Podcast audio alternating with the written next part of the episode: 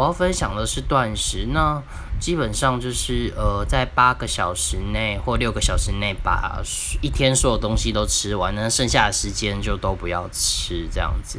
那就看是不要吃早餐，或者是不要吃晚餐这样子。那我觉得这个真的还蛮有效的。那它让我的体重可以一直维持的很稳定，而且是我自己随心所欲可以去调整。然后我觉得就有，而且不用担心，其实不用太担心吃什么这样子。那如果真，而且精神会变很好，我觉得还蛮有效的。那让我减了，应该我曾经最极端做到最极端的时候，一个礼拜体脂掉了五五六趴吧。